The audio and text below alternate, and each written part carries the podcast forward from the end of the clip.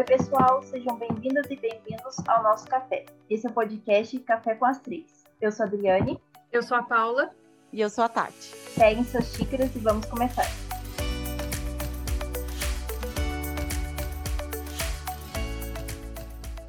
O episódio de hoje é a sequência do nosso especial deste nosso mês de março.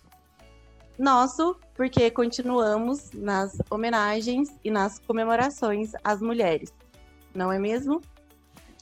E nesse terceiro episódio dessa série Mês das Mulheres, nós temos aqui conosco no Café com as Três uma convidada incrível, inteligente e muitíssimo querida. Ela é advogada, pesquisadora, doutoranda e professora acadêmica.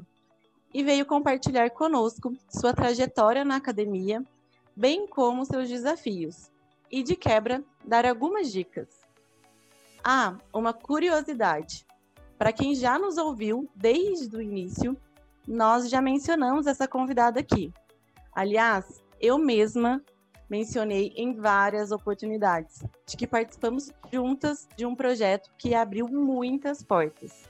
Muitas para mim e eu acredito que muitas para ela também, que foi o Pesquisa e Advocacia. Nosso perfil de conteúdo, de teoria, de pesquisa e da prática da advocacia. Se você ainda não segue, corre lá que tem muita dica salvadora. Então, para nós é um prazer tê-la conosco, minha amiga e colega de mestrado, Nívia Costa. Seja muito bem-vinda ao nosso café. Obrigada, muito, muito obrigada, Adriane, Paula e Tati, pela generosa acolhida, pelo convite. É um prazer estar aqui falando com os ouvintes do podcast, eu que já sou uma desde o primeiro episódio e, e vivo indicando. É realmente uma alegria. Eu estava ansiosa por esse momento. A gente já estava assim ensaiando quando que a gente ia tê-la é, nos nossos episódios. Não, isso e... é um plano desde o primeiro, desde o primeiro episódio, né? Exatamente. O, o, pesquisa e advocacia ele nasceu antes do Café com as Três. Infelizmente ele está um pouco abandonado agora devido à correria, Exato. mas é, são coisas que, que nos unem e que, e que realmente mudam, é, abrem, abrem as portas, né? Vocês estão brilhando no podcast, só tenho elogios. É, indico para os meus alunos, indico para os meus colegas, enfim, que delícia estar aqui. Vamos embora, vamos tomar café. Vamos tomar café, é isso mesmo. Então, Nívia, eu acho que o perfil que você e a Tati criaram, né, é, diz respeito muito a essa ajuda aos estudantes, né, que querem ir para a pesquisa, que querem ir para a academia. Pensando nisso, eu separei aqui uma primeira pergunta, é, que como e quando foi, né, que surgiu essa paixão sua pela academia? Se ainda foi na faculdade, se foi depois, como, conta pra gente como é que foi. Na verdade, eu sempre quis ser professora. É, se eu tenho lembranças de infância, de brincadeiras, eu sempre era a professora nas brincadeiras lá de casa, eu sempre tive quadros com giz. Essa, essa sempre foi uma, uma brincadeira gostosa para mim, muito mais do que brincar de boneca ou de qualquer outra coisa, de casinha. Não gostava, né, de brincar de casinha, eu gostava de brincar de professora. Eu era professora dos meus cachorros, da minha irmã, enfim. É, na faculdade de direito, isso não era assim uma paixão, isso não era um sonho, até porque é, eu tive o que uma ou duas professoras mulheres, eu nunca me senti ali, né, é, vista como professora. É, mas depois, quando eu me formei e vi as possibilidades do estudo do mestrado, é, enfim, acho que essa paixão ela, ela reaqueceu na verdade. Quando eu fui fazer o vestibular para direito, fiquei muito em dúvida entre fazer direito e letras, por exemplo, direito e psicologia, porque o ensinar sempre, sempre esteve comigo, sempre gostei disso, né? O trocar experiências em sala de aula. Mas a paixão por dar aulas de direito foi bem depois de já ter já ter feito a faculdade, de ter feito a graduação. Bacana. Eu pensava que tinha sido ainda na faculdade. É, na faculdade eu tive grandes professores e fiquei assim encantada. mas na faculdade eu não pensava exatamente em dar aulas de direito, não. Não, o que que virou a chavinha então? Gostar muito de estudar, eu sempre gostei muito de ler e estudar, por exemplo, filosofia. E depois que eu entrei para que eu me formei, a advocacia me roubou isso, porque aí eu tenho que estudar a prática, eu tenho que estudar casos concretos. E aí a gente fica afastado de um estudo acadêmico, fica afastado de um estudo teórico. A gente só lê o procedimento, o processo técnico, é, as teses que elaboramos são específicas para cada caso, e vendo o judiciário funcionando muito mal em relação à fundamentação técnica das decisões, eu comecei a me interessar pelo estudo técnico das decisões. E aí vi que aquilo tinha um aprofundamento, aquilo tinha uma raiz e comecei a estudar mais é a, foi a saudade de ler mais filosofia, mais teoria do direito e me indignar com um procedimento técnico é, feito de maneira equivocada. E aí comecei a estudar, e estudando sozinha, falei, poxa, acho que isso aqui é, poderia se unir a um mestrado, à pesquisa em direito, ao aprofundamento do estudo teórico, estudo acadêmico, e não tão prático do direito foi a falta, Paula. A chavinha foi a ausência de um estudo acadêmico na vida, né? A Tati concorda comigo, ó. Eu concordo, porque eu, eu senti muito isso, e sinto até, eu acho que isso é, é meio que um ciclo, né, na vida do profissional do direito. É, acho que eu vivo isso é, constantemente, enquanto eu tô num tempo que eu tô ali me dedicando à academia, né, que eu fiz o mestrado e eu me sinto no quentinho, porque a gente sente que o conhecimento e quando a gente mergulha nele, é, a gente tem uma base muito sólida para poder debater e poder chegar a conclusões mais profundas, mais concretas e não tem aquela dúvida, né, do judiciário. Foi igual você falou, eu fui assim concordando é, com a cabeça, né, porque não dá para as pessoas que estão nos ouvindo ver é, é, o meu movimento, mas é, foi muito isso. Eu concordei porque eu, eu percebo que não depende do outro, depende muito da gente. Né? É meio que é, um, é, é solitário, mas ao mesmo tempo é aconchegante. Né? Eu, eu percebi isso na academia. Quando eu, iniciei o meu trajeto, eu percebi isso também, que foi um pouco acolhedor nesse sentido. E a gente vê um judiciário é, carente de estudo técnico, de, de um estudo mais teórico mesmo, sabe? A prática ela invadiu. Hoje a gente vê pessoas sem prática na advocacia vendendo cursos de advocacia. A gente vê juízes sem prática nenhuma é, da vivência, da experiência acadêmica, é, julgando casos de milhões de reais a gente vê o impacto de decisões sem técnica e isso chateia um pouco. Isso me fez buscar o conhecimento e quando eu me deparo com o conhecimento e quando eu abro um livro e eu me aprofundo naquilo, me desperta o desejo de ir mais a fundo e trabalhar aquilo é, com mais profundidade que só a academia proporciona, na verdade. E você falou uma questão que, que eu queria trazer, que foi bem, eu acho que as meninas devem ter vivido isso também na época que elas cursaram direito, que foi que nós não tivemos referências de professoras mulheres, né, na, na, na nosso curso mesmo, na graduação. E, e realmente isso às vezes dá um, um desânimo, né, porque a gente não tem um espelho, né, não tem a referência. É, tivemos algumas poucas boas, muito boas, mas a gente vê que é, a maioria são, são homens até hoje, né? É um, é um mundo dominado por homens, e eu acho que isso também te trouxe, é, quero te questionar isso, né? Se isso te trouxe aí um gás a mais para poder é, pertencer a essa cadeira, né, da academia. Uma ideia de ocupar espaço. Eu pre preciso ocupar esse espaço, eu preciso preencher esse espaço. Esse espaço pode me pertencer, ou eu pertenço a esse espaço. Uhum. É, é, é, é, muito essa ideia.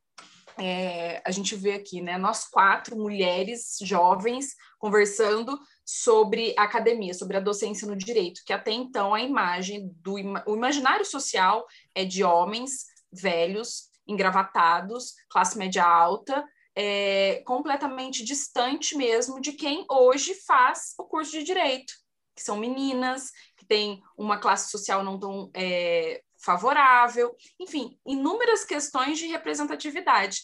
É, é batido, mas vale a pena a gente falar, né? Representatividade importa.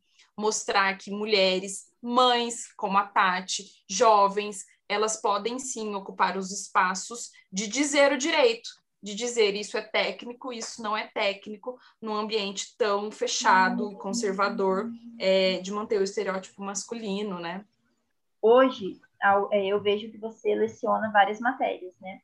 Mas você já leciona a sua matéria preferida, é, a matéria, ou a sua matéria mudou daquela que era preferida na época da graduação?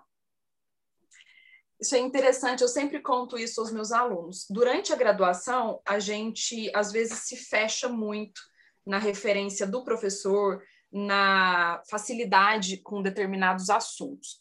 Por exemplo, na época da graduação, eu amava direito de família.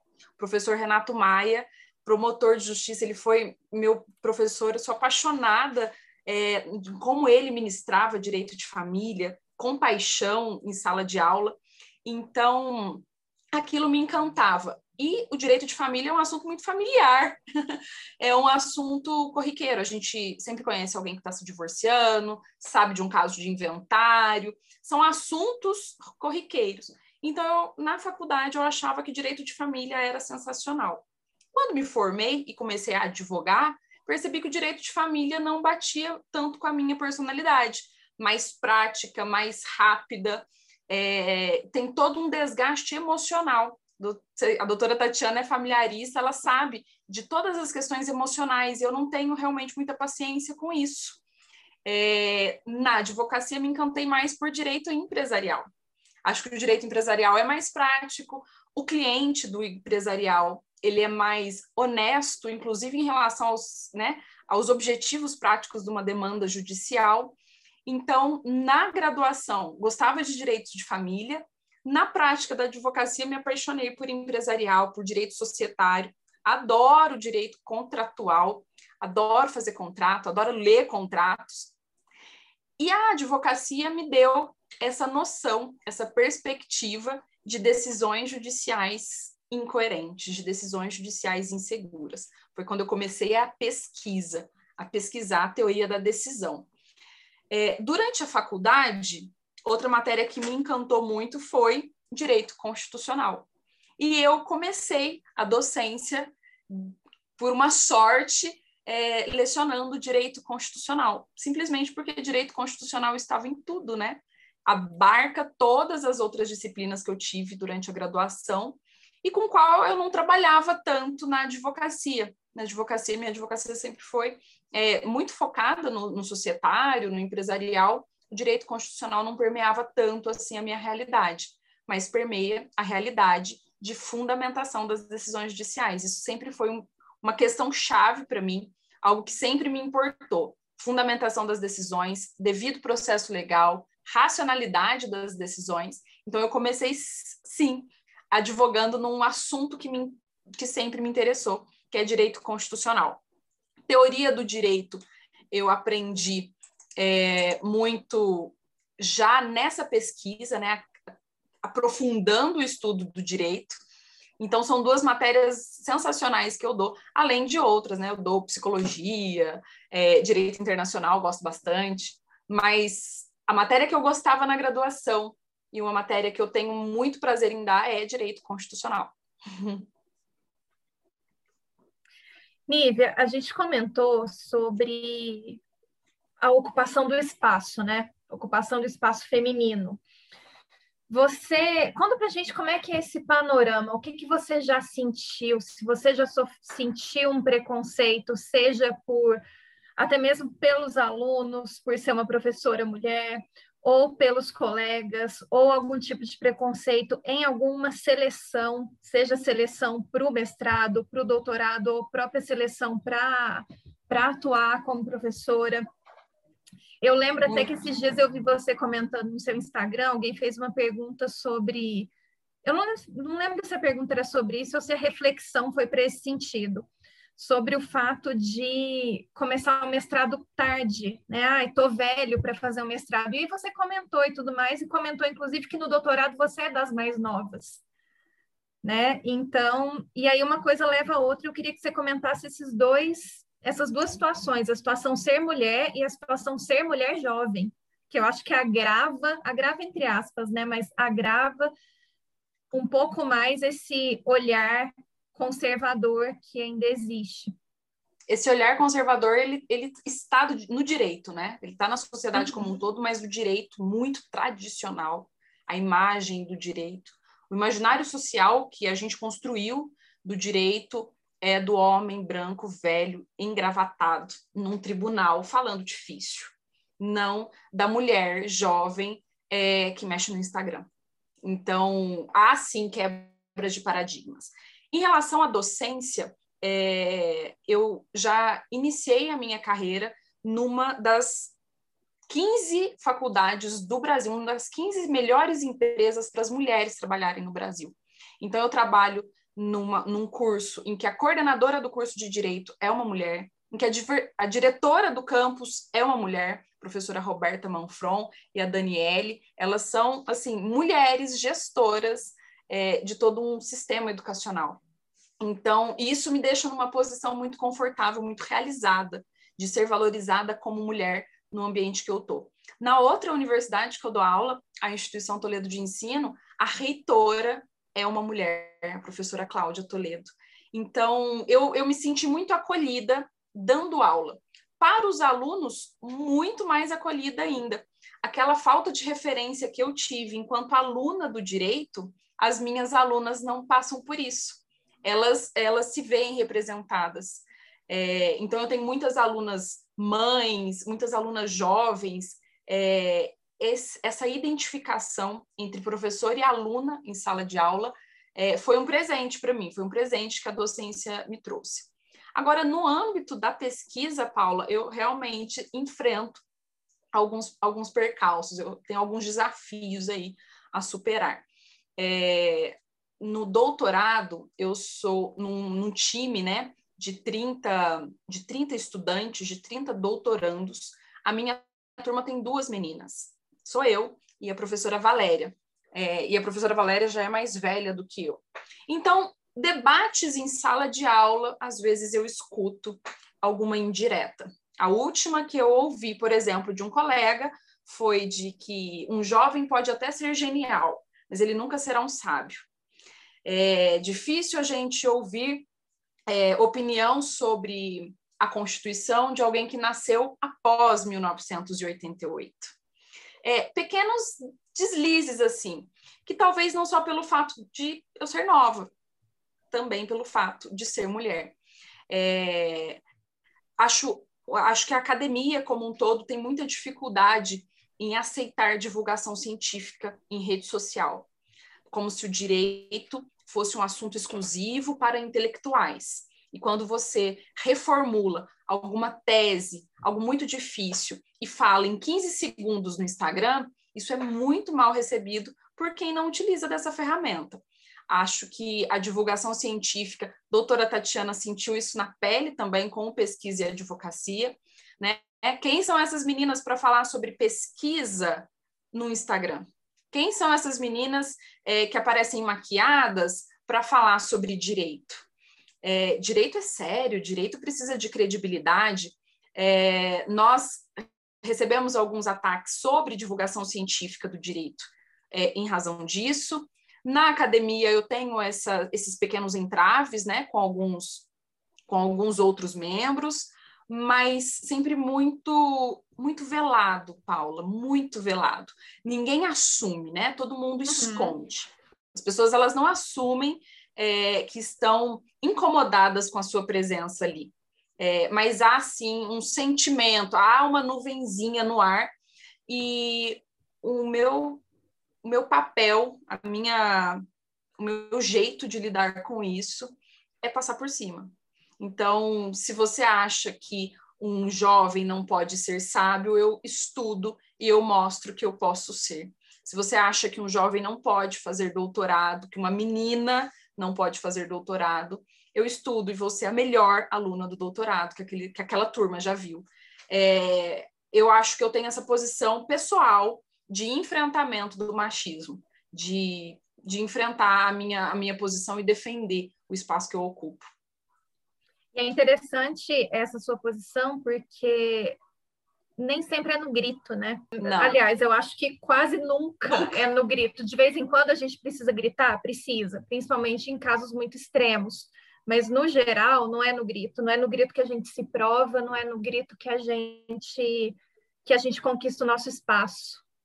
Muito pelo contrário, o grito, a denúncia, o, a reclamação sobre isso, ela pode inclusive me, me podar, uhum. pode inclusive me retirar desses espaços. Então, eu acho que isso deve ser tratado estrategicamente. Eu dou um passo atrás, eu me preparo e eu avanço com mais força. É sempre esse o conselho que eu dou, é, inclusive para as minhas alunas, né? Que são subjugadas, é, que são subestimadas. Calma, prove mas com conteúdo. Prove que você merece ocupar este espaço é, com conteúdo, com, com o direito em si, com a matéria. É muito, é muito bom escutar isso e é muito bom saber que as pessoas, que, é, saber que as pessoas vão ouvir isso, né? Porque nem sempre a gente tem esse conselho lá atrás, né? Às vezes, é, lá quando a gente é, é estudante, às, às, vezes a gente não tem essa noção e a gente faz, às vezes, um, um desabafo, né? Poxa, recebi isso, me falaram isso. E aí eu falo, nossa, mas você tá, né, fazendo... Drama. Drama, ai, você vai dar conta. Mimimi. é, e, e ali você se vê numa posição de que você às vezes se sente incapaz, né? E ali é, foi exatamente o que você falou. Calma, respira e, e persista, né? Não, não desista. Só, claro, o, os obstáculos eles vão existir. Os olhares, né? Principalmente dentro da academia, principalmente quando a gente tem é, somos novas ou é, esteticamente somos de um jeito ou vestimos de outro jeito, não é, estamos dentro do padrão que a própria sociedade do direito impõe, é, isso acaba é, mexendo ali com a gente. Será que eu caibo aqui, né? Será que eu, eu me encaixo? Eu acho que é, é muito persistir mesmo. E, e, não se questionar, claro, se conhecer e ao mesmo tempo olhar olhar para o que você está fazendo e, e, continuar sem o grito, né? Sem tem o, o alarde todo. É quebrar conhecimento, né? É quebrar o paradigma, é quebrar o estereótipo. É, a menina do batom vermelho, toda maquiada, vai dar aula. Nossa, não deve dar uma aula tão boa assim. E aí você chega e dá aula com conteúdo. Nossa, ela é tão patricinha, tão arrumadinha, é, não deve escrever direito. Tá aqui o meu, o meu artigo escrito. Eu acho que quebrar esse, né? esse padrão esse padrão que a gente já falou, que é o padrão do direito, conservador, masculino, é, é na resiliência. É, é, provando que o que o que julgaram estava equivocado. E isso a gente faz mostrando resultado. É, ninguém vai questionar o resultado. Só que até a gente ter o resultado, a gente, a gente sofre um pouco, né? Tem que persistir um pouco na, é, num, num sofrimento ali desnecessário, mas essa essa persistência que vai te levar ao resultado.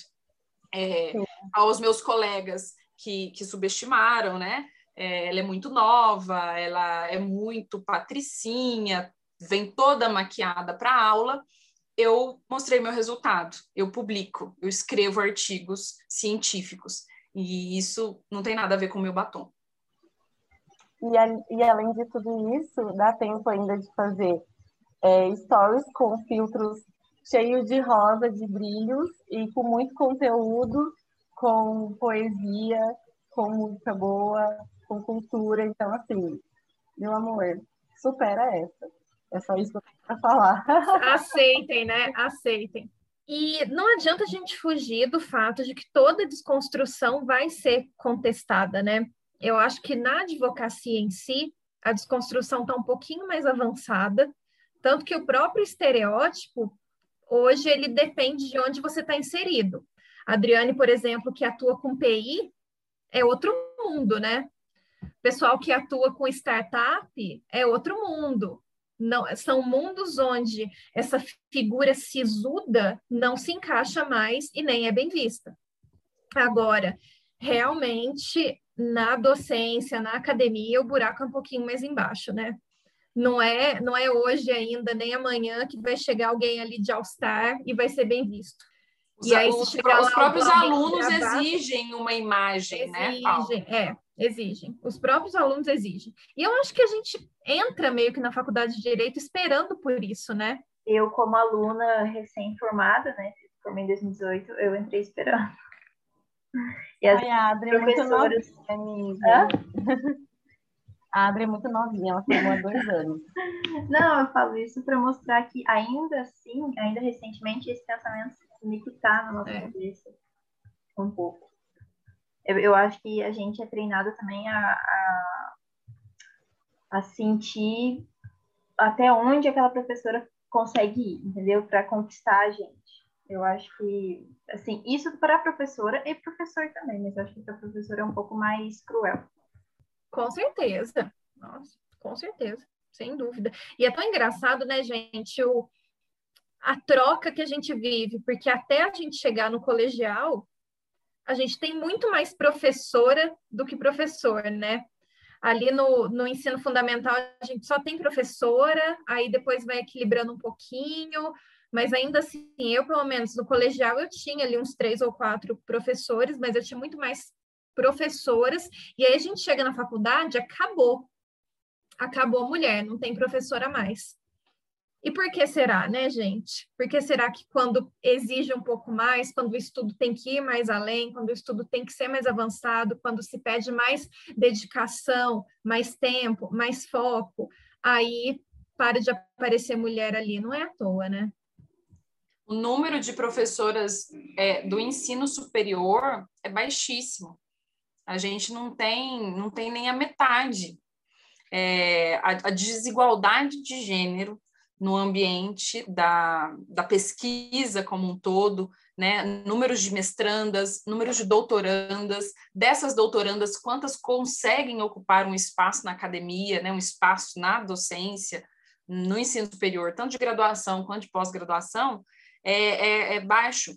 De 2006 para 2016, que foi a última pesquisa, é, subiu 1%. É, assim, é muito baixo, são passos de formiga na, na, na ocupação desse espaço. É, quanta, de quantas mulheres é, formam, se qualificam, é, defendem suas teses, quantas dessas ocupam o espaço da pesquisa e da, e da, da docência é, é muito baixo, muito baixo. É preciso persistência. E isso por causa de família, isso por causa do aspecto de cuidadora que a professora até então sempre passou. A Paula comentou que na escola, no ensino fundamental, a gente tem muito mais professoras, porque elas se confundem com o papel de cuidadoras de crianças e não de professoras. E aí, quando chega no ensino técnico, no ensino profissional, de graduação e pós-graduação, né, na especialização de um profissional, a academia é ocupada por homens. Homens podem ensinar tecnicamente, mulheres não. Mulheres cuidam. É esse o imaginário social que ainda, que ainda temos.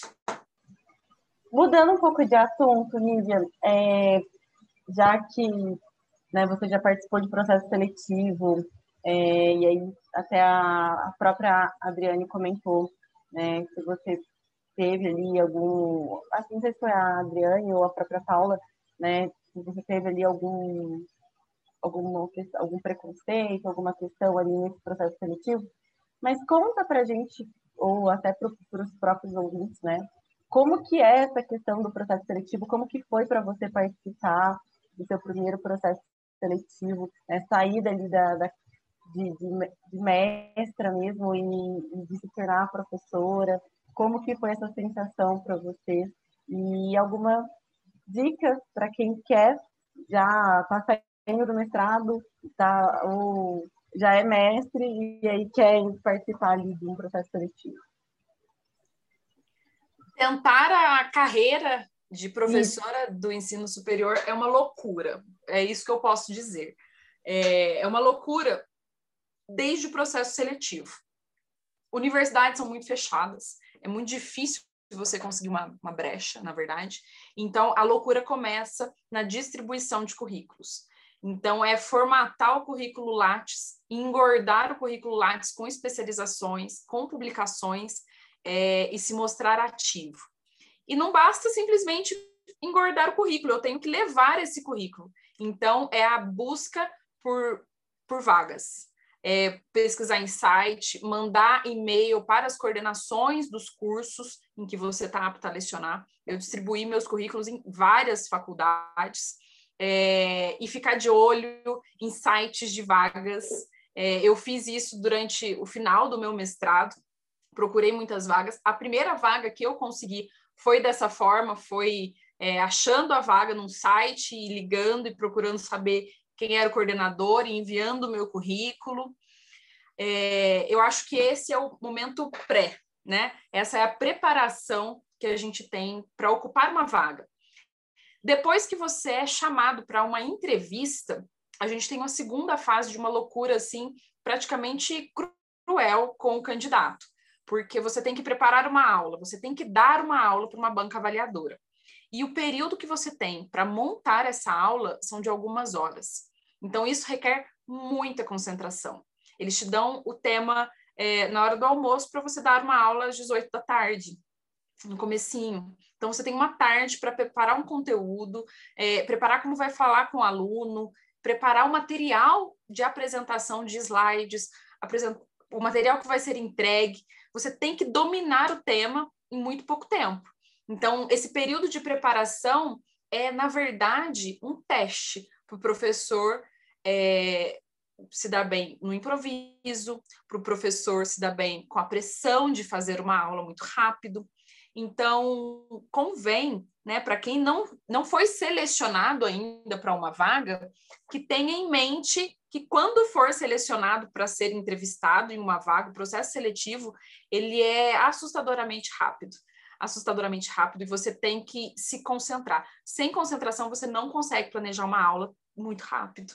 Você não consegue impressionar porque, inclusive, o fato de não dominar determinado assunto específico vai contar na sua habilidade de improvisar. Eu lembro que na, na seleção para o curso de Direito Constitucional, eu precisei dar uma aula sobre nacionalidade. E parecia simples, porque parece uma coisa tranquila para a gente, né? Nacionalidade, artigo 12, quem nasceu no território brasileiro, quem é filho de pais brasileiros. E aí você pensa, não é só isso. Então, a banca vai te perguntar, você precisa dominar os teóricos, os nomes dos, dos autores que tratam sobre aquele tema. Você precisa passar de uma maneira lúdica para o aluno que quer fazer um concurso público e precisa decorar o conteúdo normativo daquele, daquele artigo. Você precisa dar o aprofundamento teórico para o aluno que gosta mais de uma análise crítica sobre o artigo. Então, são muitos aspectos a se oferecer para uma aula apenas. Então, eu tenho um artigo, mas eu tenho muitas perspectivas sobre ele. A preparação do, da seleção da docência exige atenção em colocar todas as perspectivas que um aluno deve ter em apenas uma aula. Uma moto.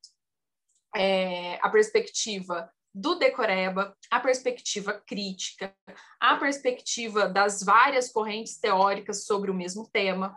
Então, acredito que isso para todos os assuntos é, a habilidade de condensar isso no improviso.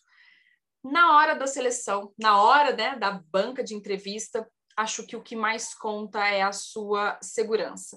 É, segurança ao falar, segurança ao se expressar, segurança é, em responder uma questão, ainda que o assunto não seja, né, não esteja dominado com profundidade, é, a segurança de mostrar que a função de professor você consegue desempenhar. O exercício da docência você consegue desempenhar por segurança, por é, uma fala segura e uma fala acolhedora, é, sem desmerecer quem não conhece do assunto que você vai tratar. Não, perfeito. A oratória ela tem que estar muito em cima também, né? Porque o improviso ele vai estar, o professor ele sempre vai estar analisado ali e questionado o tempo todo e vai ser isso para a vida toda, né? A dinâmica, a dinâmica em sala de aula, o bate-papo, né, a troca com o aluno em sala de aula é, é, realmente muito mais importante do que às vezes a capacidade, a habilidade técnica dele de escrever e de pesquisar sobre um assunto. É, falar, se comunicar com clareza para o aluno é fundamental. Então é isso que as universidades precisam, é isso que elas buscam, na verdade. De todas as faculdades que eu dou aula, eu dou aula hoje em três instituições diferentes, todas concordam nisso, de que o professor ele deve ter uma comunicação acolhedora para com o aluno. Ah, Interessante isso que, que você comentou, Tati, sobre a oratória, né? E a Nívia está dizendo sobre a comunicação e tudo. E aí eu aproveito para perguntar quais você acha que são as habilidades fundamentais, as habilidades que fazem diferença, além do conhecimento técnico, né? Porque o conhecimento técnico é pré-requisito. Eu digo o que vai além, o que deixa, o, o que traz mais brilho, o que deixa mais fácil. Eu acho que é o peito aberto para ensinar e para aprender, Paula é, a comunicação não hierarquizada em sala de aula. Eu, eu tratar o aluno como um colega, eu tratar o aluno é, compreendendo mesmo as suas, as suas carências técnicas, né? A sua carência de conteúdo, você disse que não é sobre o conteúdo. Então, eu vou compreender essa carência de conteúdo como uma deficiência do tempo, como uma, uma disfunção temporal. Eu falo para os meus alunos sempre: a nossa diferença é de que eu abri o livro antes. Eu estudei alguns anos antes, eu abri o livro antes, eu sentei antes para estudar. É, e, e, esse pequeno, essa pequena disfunção temporal, ela, ela é suprida a partir do momento que eu me coloco como aprendiz também. A comunicação para com o aluno, ela deve ser acolhedora no sentido de entendê-lo. Poxa, o aluno ele não conhece esse tema. E quando você desconhece alguma coisa, eh, você se reprime, né? Você se, você se encolhe, você se diminui.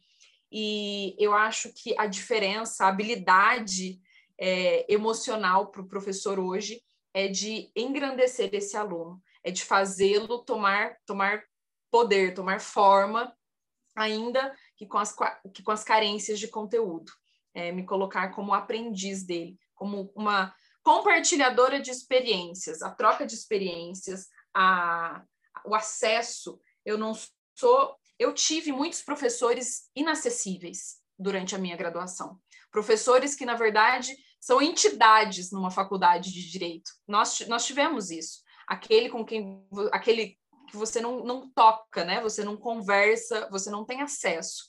E hoje, é, a grande diferença principalmente por causa da globalização, onde está todo mundo conectado, onde está todo mundo é, compartilhando uma pandemia, a gente precisa se colocar no mesmo, no mesmo degrau, no mesmo patamar do aluno. E isso deve refletir na, na linguagem, na comunicação. Eu acho que a habilidade de aprender é o que eu responderia se tivesse que resumir. Uma habilidade para um professor não é a capacidade dele ensinar bem, é dele aprender com o aluno. É, grande parte do nosso público, a gente tem notado também que é estudante. E essa nossa série Carreiras foi feita é, especialmente para estudantes, né, que ainda estão ali na graduação, é, tentando descobrir qual carreira eles vão seguir, é, qual rumo tomar, né? E, e, eu lembro que muitos colegas meus, eles pensavam, ah, eu acho que eu quero ser professor, é, mas não sei se eu tenho o dom é, que dica que você teria, né? O que que funcionou para você? É, eu não sei se é algo que é sentido ou se é notado, né? É algo mais racional, mais sentimental, a questão de ter o dom para licenciatura, para academia, né? É, como que você poderia orientar essas pessoas que ainda estão na faculdade, se a academia, se ser professor ou professora é para essas pessoas ou não? Sabe, Adriane, eu sou uma pessoa meio cética. Eu não acredito em dom. Embora há gênios, né? A gente não pode falar que Beethoven não tinha o dom da música, é, e, e isso realmente nos enriquece enquanto humanidade, enquanto civilização, eu acredito em sentar a bunda na cadeira e estudar, eu acredito em técnica, eu acredito no desenvolvimento das habilidades, na lapidação é, daquilo que você tem vontade. É, eu não acho que nada é impossível de ser conquistado se você se dedica a isso. Então, acho que não existe dom para dar aula. Existe sim é, técnica, existe sim a sua predisposição em aprender determinadas técnicas e colocá-las em prática. Se você não tem é, a vontade de colocar em prática uma comunicação é, não hierarquizada, vai ficar um pouco mais difícil.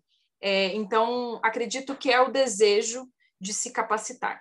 Acho que como descobrir se a docência é para a pessoa é compartilhando experiências, é compartilhando experiências, inclusive do óbvio. Hoje em dia, muito mais do que todos os nossos todos os tempos passados, é preciso dizer o óbvio.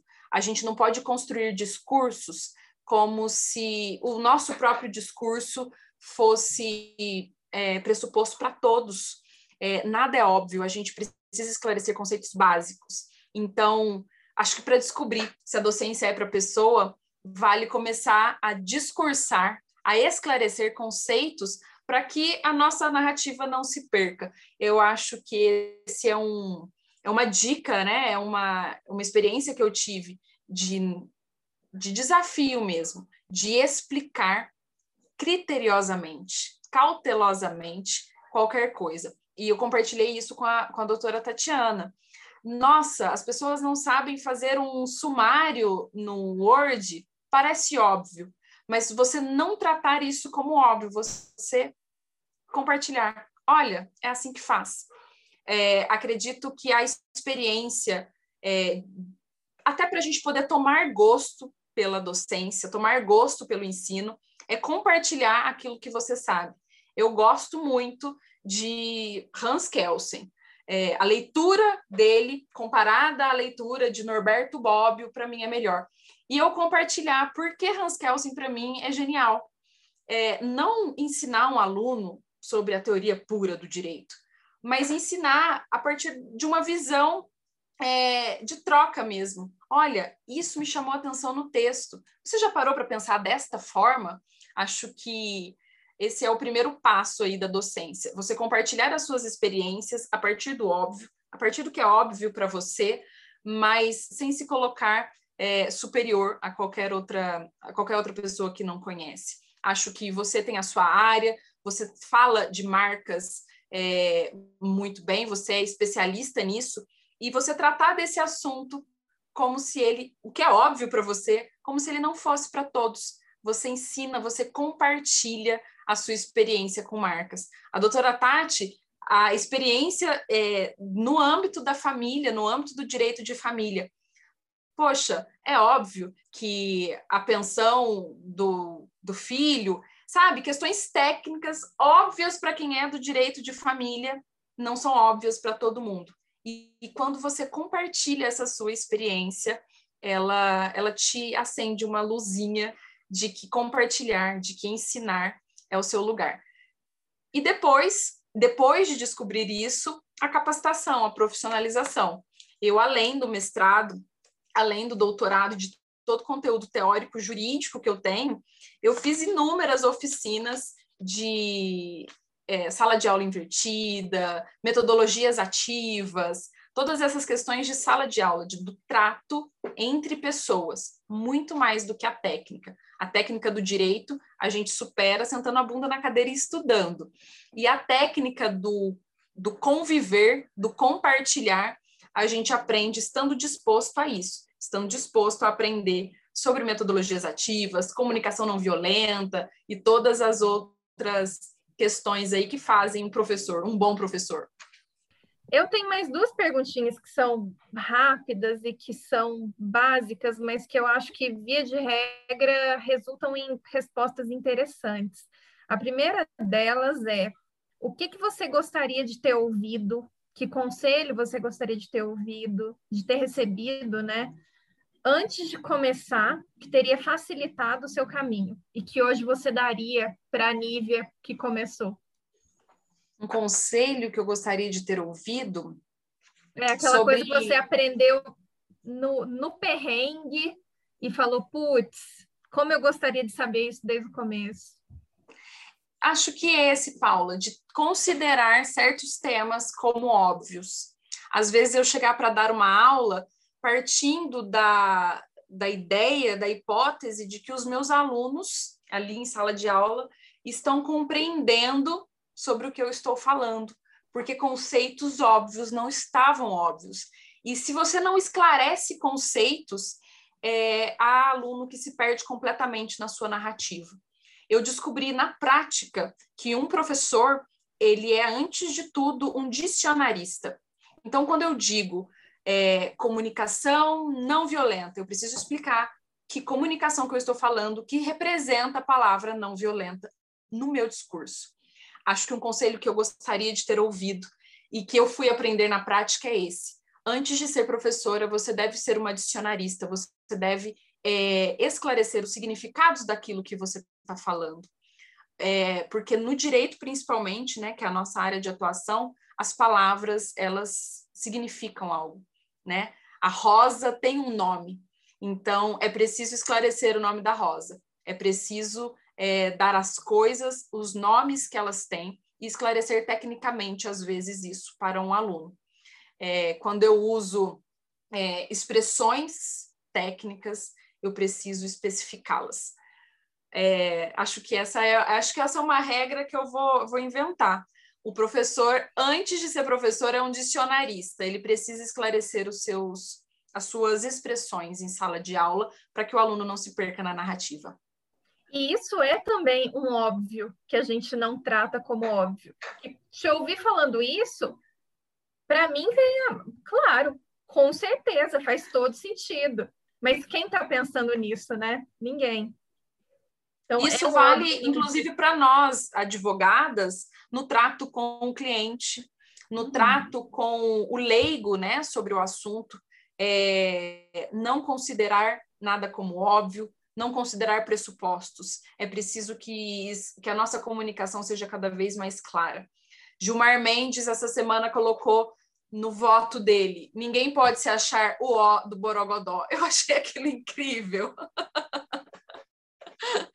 Mas antes dessa expressão, né, houve uma série de exemplos é, que ele quis explicar o que isso significaria. Eu achei genial. É, não achar é, não achar o óbvio, não achar que as pessoas estão na mesma página que você quando você está dizendo qualquer, qualquer que seja o discurso, qualquer que seja ele. Porque às vezes a gente acha que a pessoa está entendendo o que está falando e, e aí você é uma péssima interlocutora, né? Quem se sai mal nessa é você, né? Então eu acho que a gente tem que começar do óbvio mesmo. Eu nunca tive essa percepção e hoje ela é, assim, a melhor de todas, é, igual você disse. Começar explicando o óbvio, começar explicando o básico, é o que me trouxe também essa paixão pela academia de ensinar, né, de compartilhar. É, eu acho que é por aí mesmo, compartilhar o que, o que é o óbvio. É incrível, Não, a academia é apaixonante. Eu queria te dar um abraço agora, amiga. Que pena que a gente está distante. Que delícia, Mas que muito delícia. bom. Muito é, bom. Aquela história, né? Vamos acender de novo a, a fogueirinha aí no coração da doutora Tatiana para ela distribuir esses currículos e correr atrás de vaga na docência novamente. Com certeza, já, ó, tá? Um fogaréu aqui. Eu apoio. gente, para a gente terminar, não tá, não tá dando vontade de terminar, não, né? Mas. É, Nívia, vamos lá. a gente não gosta de florear as coisas. Então, conta qual que é a parte mais difícil e conta também o que, que te deixa mais realizado. A parte mais difícil é preencher chamada, é a burocracia da vida do professor. Vou falar a verdade. Nota, falta, desempenho do aluno em média, né, em estatística, em gráficos, é, ter uma visão, essa visão, essa visão geral, ela é, ela é muito difícil, porque ela precisa que você sente, analise notas, desempenho, quantos alunos errou tais questões, quantos, quantos alunos acertaram tais questões, essa parte do corrigir o aluno, é, avaliar o aluno a partir de um método, de um critério de prova, eu, eu acho muito difícil. Até porque eu tenho excelentes alunos que participam de todas as aulas e que na hora da prova, por exemplo, eles travam muito. Então, é difícil para mim utilizar um critério que está posto, que é o critério da nota. É difícil para mim é, o critério da presença, avaliar né, quem, quem participou, quem não participou. A avaliação nos métodos que, que são postos pelas universidades. É preciso que tenha algum método, afinal, mas é, ela é, a parte burocrática é muito chata. Eu, eu realmente não gosto.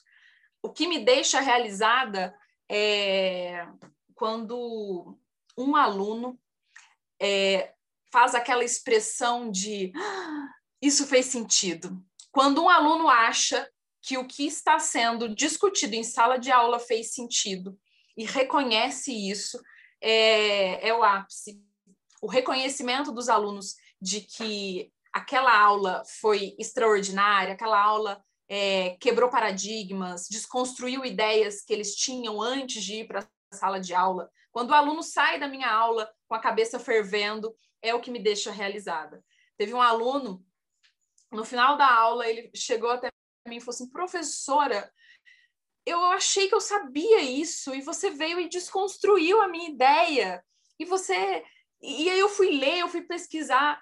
Quando eu consigo despertar a curiosidade em um aluno que seja sobre uma matéria, é, é realmente fantástico. É quando eu me sinto realizada e vejo, por isso, só por isso já valeu a pena todo o esforço, todas as atas de notas e faltas que eu tive que preencher.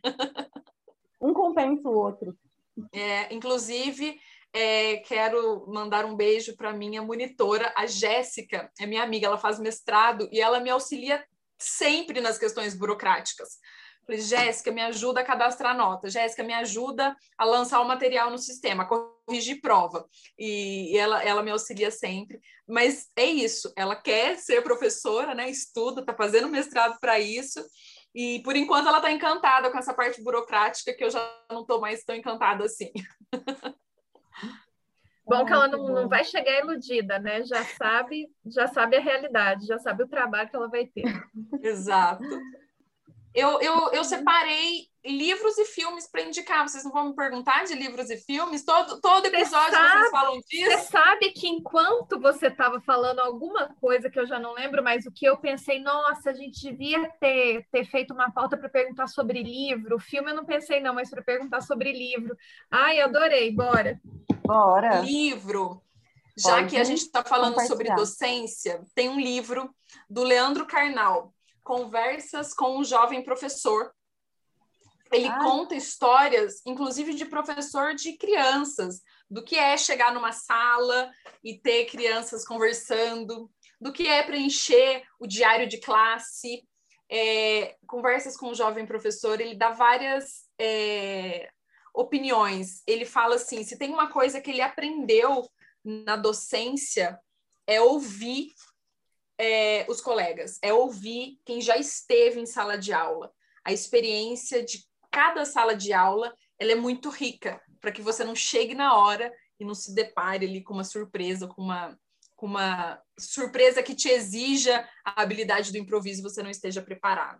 Prepare-se, né? Você que ainda não deu aula, saiba que vão ter alunos difíceis, vão ter alunos te testando em sala de aula, vão ter alunos ministros do STF, é, vão ter alunos é, subjugados, alunos que têm um grande potencial, mas que não acreditam em si.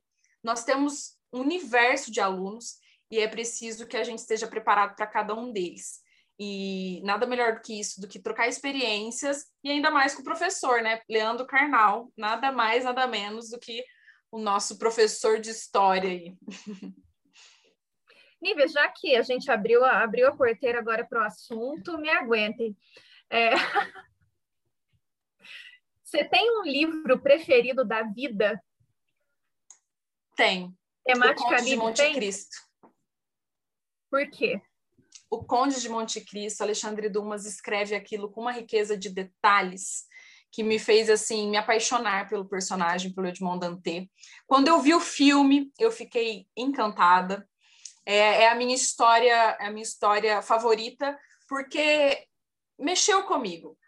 Outro livro que eu gosto muito, que é um favorito da vida, eu não posso deixar de citar, é Don Quixote. É o nosso herói. Eu acho que eu, eu falo nosso porque eu conheço muitas pessoas que, que gostam dele. Don Quixote é sensacional.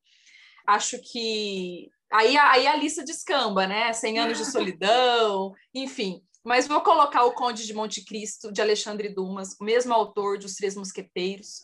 É, é, realmente enorme, maravilhoso. É o meu amor maior pela literatura é o Conde. Algum livro não técnico ou alguns que você acha que todo estudante de direito deveria ler? Livro não técnico que todo estudante de direito deveria ler? As cinco propostas ah, acho que é isso mesmo, as seis propostas para o próximo milênio. Deixa eu só ver se é isso mesmo. As seis. É, Ítalo Calvino.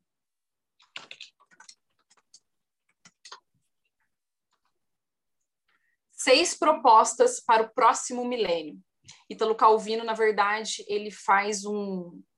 São cinco propostas, são cinco palestras que ele deu sobre escrita, sobre referências culturais na sua escrita. A sexta proposta não existe porque ele morreu antes, mas mantiveram o nome do livro. Seis propostas para o próximo milênio. São referências culturais e que fazem muita diferença na escrita. Acho que o estudante de direito, profissional de direito, ele faz a sua atividade, o seu ofício é forjado na linguagem, é forjado na escrita. Acho que o livro é sensacional é, para a gente aprimorar, aprimorar as nossas referências culturais sobre a linguagem. Eu acho, acho que deve ser lido, é um livro obrigatório. E ele não deve ser lido de uma vez, porque, como são muitas referências culturais, é legal que a gente leia um capítulo, busque, pesquise aquelas referências, entenda o que o autor está querendo dizer, é, depois volte é, são valores literários, valores de linguagem. Eu aprendi a escrever e a me comunicar muito por causa desse livro. Eu acho que ele é uma leitura fascinante. Maravilha. Vamos para os filmes, então. Eu já sei que tem um filme que você gosta, não sei se é o preferido, mas que é o meu preferido. O Ai, Dom Deus. Corleone, né? O poderoso chefão. Uh -huh, exatamente. já lembra. Meu Inclusive, Deus um do céu, quem ama mais? Quem ama Inclusive, mais? Tem um comentário a fazer do podcast que você disse que o terceiro filme é dispensável. Eu achei um absurdo você falar isso. Absurdo, absurdo, completa heresia, porque é o Patino, Al Patino maduro, sabe, firme, é outro nível de atuação, muito melhor, pelo menos a dele, não do enredo em si, ah, mas pela concordo, atuação de Al Pacino, concordo. já vale o terceiro filme. Concordo. Não, isso aí vale a retratação. Por ele vale, realmente, vale a retratação. Agora você vai ter que concordar comigo que para a história era dispensável. A história, sim, mas eu não posso admitir isso, Paula, por causa de Alpatino. Como que eu vou não, desconsiderar é ele velho, né, mais maduro? A atuação é dele não, é fantástica. Justo. É justo. Eu sou, eu sou o tipo de gente que assiste filme analisando cena, fotografia, cor, a sobremesa que está no prato, a uhum. referência do copo de leite. Eu sou a, a louca do cinema. É, quem assiste filme comigo sabe que eu fico assim re, revendo a cena para observar os detalhes. e, e a expressão de Alpatino no terceiro filme vale, vale a pena o filme todo. Não, realmente, é muito bacana acompanhar o, a evolução, né? Isso realmente faz muita diferença. A evolução é. do ator faz mesmo. Mas Está entre os meus favoritos ficou. do ah, Poderoso não. Chefão. Acho que ninguém vai para o céu sem assistir o Poderoso Chefão. Eu tenho que assistir, então. Eu Misericórdia que você não brigou ainda, Herege. Paula. Herege, né? Herege, essa menina. Esse todas as lições, todas as lições de advocacia, de empreendedorismo, de docência, de comportamento familiar estão no Poderoso Chefão. Todas as lições do universo estão no Poderoso Chefão. É, é realmente um filme que deve ser visto. Não, não, tem, não tenha desculpa, Adriane, você vai terminar esse café e vai assistir o filme. Também não, agora. Você também, Tatiana? Você falou que você não assistiu? Eu já assisti, ah, mas eu não assisti o terceiro, não. Ai. E lembra, hein, Adriane, se assistir não gostar, é porque assistiu errado. Exato, é verdade, tem seu mantra. Exatamente, porque não tem a opção não gostar do Poderoso não. Chefão. Não tem a opção não extrair do Poderoso Chefão valiosas lições de vida. É, é realmente é realmente sensacional. Mais um filme que tem a ver com é, docência é a Sociedade dos Poetas Mortos, do Robin Williams. É um filme de 89, incrível, e ele quebra realmente paradigmas no sentido de estimular a criatividade dos alunos, é, estimular as perspectivas diferentes de cada aluno. Eu acho que é um filme incrível, assim, para quem gosta desse universo de docência, da pesquisa e do conhecimento, né, de valorização do conhecimento. Mas eu tenho uma lista de filmes. É, a gente grava um outro podcast para eu dar só dicas de filmes de docência. Já está convidada. Boa. Já gostei da ideia. É muito maravilhoso. O filme a gente ama. A gente tem o nosso episódio já, que é, na verdade, é Pipocast. Pipocast. Só falamos de filmes. é, não, eu tenho uma lista. Inclusive, na hora que eu estava me preparando para vir para cá, eu falei assim: deixa eu escrever. Ó, eu coloquei aqui é, Sociedade dos Poetas Mortos, Ao Mestre com Carinho, Escritores da Liberdade, Sorriso de Mona Lisa, A Onda e Adorável Professor. São simplesmente filmes que tratam o professor como, como ele merece ser tratado na sociedade, né? Que é o, o, o herói do conhecimento, é aquele que dá luz ao mundo, a luz da universidade, que, que a chama que ilumina é, e, e afasta os demônios da escuridão. Aluno é o ser sem luz, né? O aluno. E o conhecimento é o brilho. O professor é aquele que acende a chama do conhecimento no aluno. Então, são filmes encantadores sobre essa sobre esse ofício.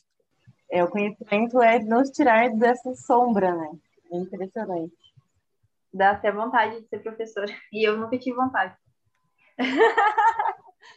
a Nívia é inspiradora. Ela inspira a gente. É, inspiradora. Mas, mas, isso de, de inspirar da aula, ah, você já faz, Dri, você já coloca a sua cara para ensinar os outros no Instagram. Eu acho que é, no fim das contas, é, a, o compartilhamento de experiências e de conhecimento, ele coloca, ele já te colocou nessa estrada, você só precisa só precisa afundar um pouquinho mais o pé, mas você tem tempo para isso ainda, você ainda é muito novinha, já, já que você aprofunda o pé para dar aula, eu tenho certeza disso, é uma delícia. Ai, uma sabe? delícia. Eu só preciso treinar minha paciência um pouco. para ficar ali com os alunos perguntando e eu respondendo várias e várias vezes. Teve um episódio que eu contei para sobre o mestrado e ela se inscreveu num processo seletivo de mestrado. Então, assim, é ir cutucando ela um pouquinho, que ali, sabe?